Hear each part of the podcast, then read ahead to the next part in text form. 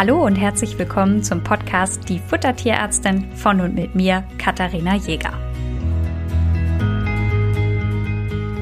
In der heutigen Folge geht es um eine Erkrankung, genauer gesagt um Lebererkrankungen und wie ihr da euren Hund füttern könnt. Wir werden heute vor allen Dingen auf den Hund eingehen. Zur Katze mache ich da separat nochmal ein Fallbeispiel, beziehungsweise gehe da auf die Besonderheiten der Katze nochmal ein. Ich denke, es ist sinnvoll, das hier ein bisschen zu trennen. Heute dreht sich deswegen alles so ein bisschen um den Hund. Zum allererst wollen wir uns mal anschauen, was sind die Aufgaben der Leber? Wann ist es sinnvoll, eine Leberdiät zu füttern? Was ihr beachten müsst und welche Besonderheiten bzw. was eure Optionen sind. Leber. Die Leber ist ein Stoffwechselorgan. Das bedeutet, dass ganz viele Stoffwechselprozesse dort ablaufen. Das heißt, Stoffe werden hergestellt, Stoffe werden umgebaut, Stoffe werden auch wieder abgebaut. Abbau ist zum Beispiel Kohlenhydrate, Eiweiße, Fette werden dort umgewandelt. Es gibt aber auch die Möglichkeit, dort Stoffe herzustellen, aber auch zu speichern. Also zum Beispiel Vitamin A und Kupfer werden dort gespeichert. Und so ist es so, dass die Leber in sehr, sehr viele Stoffwechselprozesse mit einbezogen ist. Und die können natürlich immer auch geschädigt sein. Und so gibt es verschiedene Erkrankungen, die bei der Leber vorkommen können. Das können Tumoren sein, gut wie bösartig. Schanz können das sein. Also ein Schand ist immer dann vorliegend, wenn Blutgefäße nicht richtig verkabelt sind. Das ist, als hättet ihr ein Kabel, das ihr irgendwo an falschen Anschluss einsteckt und dann funktioniert ein Gerät auch nicht mehr. Das ist bei der Leber im Endeffekt ähnlich. Dann gibt es natürlich entzündliche Prozesse. Hepatitis habt ihr vielleicht schon mal gehört. Das ist eine Entzündung der Leber. Die gibt es sowohl chronisch als auch akut. Das Spannende ist, dass die Diät eigentlich gar nicht so sehr darauf eingeht, was die Ursache ist. Ja, das heißt, man schaut sich an, okay, die Leber funktioniert nicht richtig, die Blutwerte sind verändert, na, dann müssen wir die Rationen anpassen und die werden in der Regel sehr ähnlich angepasst. Klar, ähm, an der an der Leber dran ist auch die Galle, ja, und die Galle spielt natürlich für die Ernährung eine gewisse Rolle. Sollte die mit in Leidenschaft oder mit in Mitleidenschaft gezogen worden sein, muss man auch die Fettverdauung ein bisschen anpassen. Da hat man, wenn die Galle in Ordnung ist, ein bisschen mehr Spielraum. Die Diätprinzipien sind aber, wie gesagt, eigentlich, egal welche Ursache vorliegt, immer die gleichen. Und zwar müssen wir hochverdaulich füttern. Das hatten wir beim Thema der Niere schon mal. Hochverdaulich bedeutet, dass alle Proteine dem Tier möglichst schnell zur Verfügung stehen müssen und nicht schwer verdaulich sein dürfen. Schwerverdaulich bedeutet, also je schwer verdaulicher etwas ist, desto mehr Bindegewebe und so weiter hat das. Das heißt, bestimmte Proteine können schon im Dünndarm verwertet werden und andere eben nicht. Und das Problem ist, dass die, die im Dünndarm nicht verwertet werden, im Dickdarm verwertet werden und da könnt ihr euch vorstellen, euer, euer Hund hat überhaupt nichts davon, aber die Mikroorganismen zerlegen diese Proteine trotzdem. Die gelangen wieder in den Blutkreislauf und müssen dann über die Leber wieder umgebaut oder abgebaut werden. Das heißt, obwohl euer Tier überhaupt nichts davon hatte, wird die Leber herausgefordert. Und das wollen wir natürlich, wenn möglich, vermeiden. Das heißt, man füttert nur so viel Protein, wie das Tier wirklich braucht, einfach um einen Überschuss zu verhindern. Und gleichzeitig füttert man Proteine von optimaler Qualität, damit sie auch dem Hund zur Verfügung stehen und nicht den Mikroorganismen im Dickdarm. Hochverdaulich bedeutet, dass wir vor allen Dingen Muskelfleisch füttern und auch Milchprodukte. Eier sind bei Lebererkrankungen aufgrund des Methioningehaltes nur bedingt geeignet. Hin und wieder mal ein Ei ist natürlich überhaupt nicht schlimm, sollte aber im Rahmen behalten werden und nicht Hauptbestandteil der Ration sein. Das heißt, vor allen Dingen nimmt man hier einfach Muskelfleisch oder eben dann auch Milchprodukte. Gleichzeitig muss man auch darauf achten, dass ich habe vorhin gesagt, Vitamin, ähm, ich habe vorhin gesagt, die Leber ist ein Speicher, vor allen Dingen für Vitamin A und Kupfer. Und das bedeutet, dass wenn wir Lebererkrankungen vorliegen haben, wir nur so viel Vitamin A und Kupfer füttern sollten, wie auch tatsächlich gebraucht wird. Also hier sollte man in jedem Fall Überversorgungen vermeiden. Gleichzeitig schaut man, dass Vitamin E und die B-Vitamine mehr enthalten sind, als ein gesundes Tier bräuchte. Genau. Ansonsten, was könnt ihr füttern? Was ist geeignet? Man muss dazu sagen, ich habe es eben gesagt, man sollte hochverdaulich füttern. Das heißt, alles, was viel Innereien hat, fällt im Endeffekt weg. Und damit sind die meisten herkömmlichen Nassfutter bei Lebererkrankungen nicht geeignet. Da ist einfach immer ein relativ großer Teil Innereien mit drin. Das heißt, viele von euch werden vielleicht Trockenfutter füttern, dann noch ein ganz bisschen Nassfutter dazu. Das funktioniert bei Lebererkrankungen nicht mal ebenso. Also da sollte das Nassfutter dann auch eben der Lebererkrankungen angepasst sein. Das bedeutet, alles, was ihr so im freien Handel und nicht extra für Leberpatienten ist, solltet ihr verzichten. Wenn ihr jetzt sagt, ich möchte aber trotzdem Fertigfutter füttern, ist das natürlich kein Problem. Also da gibt es durchaus von verschiedenen Herstellern Produkte, die geeignet sind und die Leber auch gut entlasten. Das können Nassfutter sein, das können Trockenfutter sein. Da kann ich euch gerne individuell beraten, denn welches Produkt für welchen Hund, das werde ich natürlich oft auch gefragt, ja, ist dieses Futter generell geeignet bei Lebererkrankungen? Und ich finde es ganz schwierig, solche generellen Aussagen zu treffen. Ich habe natürlich eine gewisse Vorstellung, aber stellt euch mal vor, euer Tier hat jetzt einen immens hohen Energiebedarf. Und ihr habt euch ein Futter rausgesucht, was bei einem Hund, das einen sehr geringen Energiebedarf hat, gut passt. Und ja, wenn ihr jetzt einen Hund habt, der einen sehr hohen Energiebedarf hat, müsst ihr von dem Futter extrem viel füttern. Wenn ihr davon sehr, sehr viel füttert, nimmt euer Hund natürlich auch sehr viel Protein auf. Andersrum, und das ist fast schlimmer, ist es so, dass wenn ihr jetzt einen Hund habt, der einen sehr, sehr geringen Energiebedarf habt und ihr müsst dem weniger füttern als auf der Verpackung angegeben, dann habt ihr das Problem, dass euer Hund mitunter nicht mehr genug Protein aufnimmt. Denn wenn jetzt der Hersteller gedacht hat, naja, das Tier hat jetzt eine Lebererkrankung, wir müssen hier jetzt Protein reduzieren, ist da ja Protein knapp bemessen drin. Und jetzt stellt euch vor, euer Tier braucht so wenig Futter, dass ihr darunter rutscht. Und jetzt haben wir nämlich, und das ist ganz wichtig bei allen Leberfütterungen, wir müssen dafür sorgen, dass alle Aminosäuren ausreichend in der Ration enthalten sind. Und es ist völlig egal, ob ihr also Nassfutter, Trockenfutter kocht oder was auch immer macht, denn es ist so, dass wenn unsere Tiere die Aminosäuren, Aminosäuren sind die Bausteine, aus denen Proteine zusammengesetzt sind. Das kann man sich so ein bisschen, ja, wie Bausteine, wie gesagt, vorstellen. Man hat kleine Bausteine und aus vielen kleinen Bausteinen entsteht ein großes Bauteil. Und diese kleinen Bausteine sind teilweise vom Hund selber herstellbar und teilweise nicht. Das heißt, bei einigen kann er die selber herstellen, kann daraus auch dann ganze große Bauteile bauen, also die Proteine. Aber einige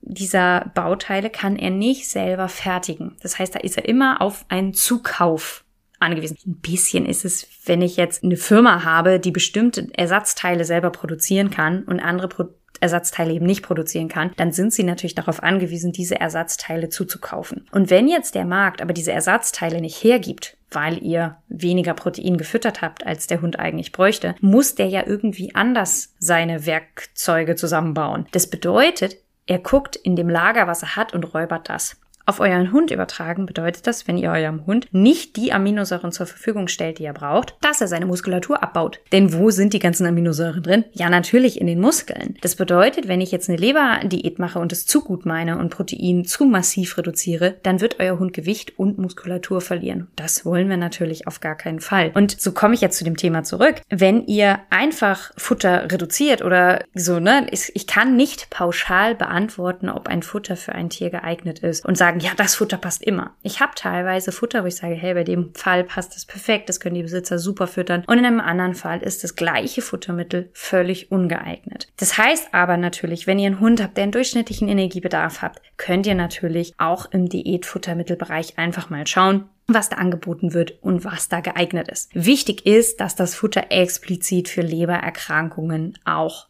geeignet sein muss und auch dafür ausgewiesen sein muss. Ja, also das muss da auch draufstehen. Das reicht nicht einfach Protein reduziert, sondern es sollte für Leberpatienten sein. Das heißt, ihr könnt Nassfutter füttern, ihr könnt Trockenfutter füttern von einfach einem Diätfuttermittel.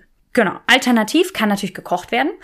ja. Barfrationen im herkömmlichen Sinne sind nicht geeignet, weil die sehr hohe Innereienanteile haben. Ne? Und deswegen sage ich dann, wenn ihr für euren Hund, der eine Lebererkrankung hat, selber eine Ration zusammenstellen wollt, bietet es sich einfach an, da eine Kochration zu nehmen, auch um das Keimrisiko zu reduzieren. Ne? Ihr müsst bei dir denken, wenn ihr jetzt mit rohem Fleisch hantiert, ihr habt ein Tier, das schon eine Erkrankung hat, da ist es nicht besonders sinnvoll, da jetzt einfach auch noch rohes Fleisch in die Ration einzubringen, wo einfach ein erhöhtes Keimrisiko sein kann. Das heißt, Kochrationen äh, ist das, worauf ich immer wieder zurückkomme, wenn äh, jemand für seinen lebererkrankten Hund eine Ration selber zusammenstellen möchte. Da kann man auch super das Verhältnis zwischen Fleisch und eben auch Kohlenhydraten sehr gut einstellen. Das erkläre ich dann ausführlicher bei einem Fallbeispiel. Das kommt dann natürlich, wie ihr das kennt, am Freitag, beim Fall am Freitag, wie so eine Ration dann eben dementsprechend aussehen kann und was man da machen kann. Es gibt natürlich auch immer noch Mittel und Wege, wie man sein Tier zusätzlich zur Basisration unterstützen kann. Und da möchte ich mal so ein bisschen was erzählen. Also es gibt verschiedene Methoden, wie die Fütterung die Leber noch über diese eben genannten Diätprinzipien, also wir machen hochverdauliches Protein, Protein sollte nur so viel gefüttert werden, wie das Tier auch wirklich braucht, hinausgehen. Und zwar kann man das Darmmilieu ansäuern. Und ich erkläre euch auch warum. Denn im Darm ist immer Ammoniak vorhanden. Und Ammoniak wird dann über die Blut, den Blutkreislauf wieder aufgenommen, muss über die Leber verstoffwechselt werden und kann dann eben unter anderem über die Nieren ausgeschieden werden. Und jetzt ist es so, dass wenn man den Das-Darm-Milieu ansäuert, dann fällt Ammoniak zu Ammonium aus. Und Ammonium wird nicht über die Blutbahn wieder aufgenommen, sondern wird einfach mit dem Kot ausgeschieden. Das bedeutet, es ist so ein bisschen, als würde man das wegfangen. Denn dadurch, dass sich Ammoniak in Ammonium verändert, wird Ammonium ausgeschieden und die Leber bzw. auch die Niere in dem Fall werden beide entlastet. Wie bekommt man jetzt diese Ansäuerung des Darmbreis hin? Das geht mit Hilfe der im Darm lebenden Bakterien. Denn Bakterien bilden aus bestimmten Abbauprodukten kurzkettige Fettsäuren. Und diese Säuren, wie der Name schon sagt, säuern das Ganze eben an. Das heißt, man stellt diesen kleinen Bakterien ganz viele Stoffwechselprodukte zur Verfügung, damit die fleißig Fettsäuren bauen und damit dadurch das Darmmilieu angesäuert wird und Ammoniak dann in Ammonium ausfällt und mit ausgeschieden wird. Und jetzt ist natürlich die Frage, wie können wir diese Darmbakterien dazu bringen, die kurzkettigen Fettsäuren zu bilden? Naja, wir geben ihnen das, was sie gerne haben wollen. Und das sind fermentierbare Fasern beziehungsweise auch kleine oder sind auch Kohlenhydrate. Und das einfachste ist es, Pektin zu verwenden. Pektin ist ein Stoff, der auf natürliche Art und Weise in Apfeln und auch in Karotten vorkommt. Und das heißt, es hilft auch schon, eine gewisse Menge Apfel und Karotte zuzufüttern. Jetzt muss man ehrlich sagen, dass dann die Konzentration des Pektins nicht so groß sind. Das heißt, man müsste sehr viel Apfel füttern. Und deswegen ist es sinnvoller, ist es auf Apfeltrester zurückzugreifen. Apfeltrester ist konzentriertes Apfelpulver oder auch eben Karottenmehl oder Karottenflocken. Also das alles ist besser geeignet. Aber auch die Laktulose hat eine ähnliche Funktion und kann hier ganz gezielt eingesetzt werden. Das heißt, ein Ziel immer Darmsäure ansäuern. Ich arbeite gerne mit dem Karottenmehl, Karottenflocken, Apfelmehl oder aber eben auch dem reinen Pektin, das dann hier eingesetzt werden kann. Dann darüber hinaus ist es so, dass auch Fischöl, Algenöl oder Grillöl, die haben sehr viele so bestimmte Fettsäuren. Die nennen sich EPA und DHA und also in Kurzform, in Langform Eicosapentaensäure und Docosahexaensäure. Und diese beiden, ich gebe es zu, ich habe es abgelesen, ähm, und diese beiden haben eine entzündungshemmende Wirkung. Das heißt, auch die setze ich bei Lebererkrankungen sehr gerne zusätzlich zu der Ration mit ein. Die könnt ihr auch zu einem Fertigfutter noch dazugeben, ne? also zu einem Nass- oder Trockenfutter. Bedenkt bitte nur, ein so ein Teelöffel Öl hat 50 Kilokalorien knapp. Das heißt, wenn eure Tiere da eher hingehend sind, hm, eher Übergewicht, solltet ihr da sparsam mit umgehen. Wenn ihr aber Tiere habt, die recht schlank sind, die das gut wegstecken, wenn sie auch ein bisschen mehr Kalorien bekommen, könnt ihr hier mit Omega-3-Fettsäuren, also Fischöl, Algenöl oder auch Grillöl, ein bisschen zusätzlich unterstützen. Darüber hinaus gibt es zwei weitere Präparate, die gerne zum Einsatz kommen, und zwar ist das Mariendistel. Mariendistel ist eine Pflanze und da befinden sich in den harten Samenschalen aktive Substanzen, ne? also sogenannte Flavonolignane und die unterstützen die Leber zusätzlich, beziehungsweise eigentlich unterstützt es die Leberzellregeneration und kommt deswegen auch ja ja, es spielt eine Rolle in der Stabilisierung der Zellmembran und wirken dort als Antioxidans und können deswegen auch zusätzlich noch eingesetzt werden. Ist auch in vielen ähm, Leberpräparaten mit drin. Wenn ihr natürlich Medikamente von eurem Haustierarzt verschrieben bekommen habt, wo das bereits drin ist, braucht ihr das nicht zusätzlich zu füttern. Ihr könnt es aber natürlich dann eben auch unterstützend mit einsetzen. Ich habe jetzt eben das Wort Antioxidans gesagt und auch Vitamin E ist ein Antioxidans. Ähm, deswegen hatte ich ja vorhin gesagt, dass Vitamin E in einer erhöhten Dosis auch in die Ration mit integriert werden sollte. Dann gibt's noch das SAM,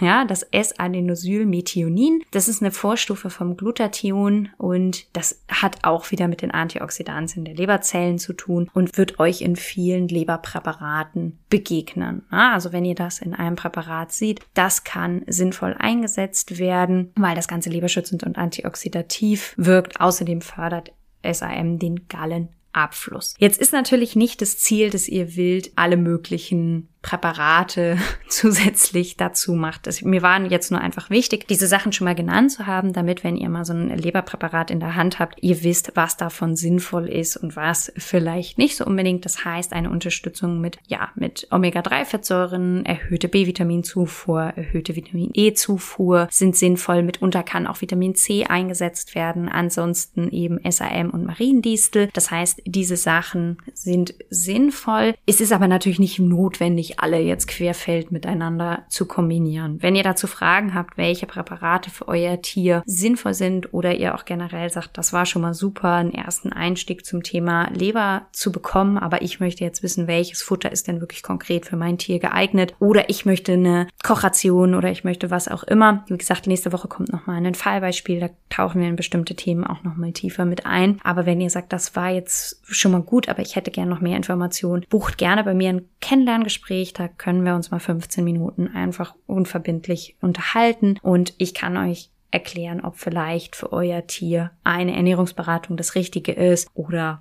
Genau, das können wir dann einfach mal rausfinden und ihr dürft mich auch einfach nochmal kennenlernen, wie der Name schon sagt, das Kennenlerngespräch. Sollten aber sonst noch generelle Fragen offen geblieben sein, wo ihr sagt, ach, das interessiert eigentlich nicht nur mich, sondern ganz viele, schreibt mir das doch gerne bei Instagram oder per E-Mail, dann kann ich darauf auch nochmal mit eingehen. Und ich sage, bis dahin.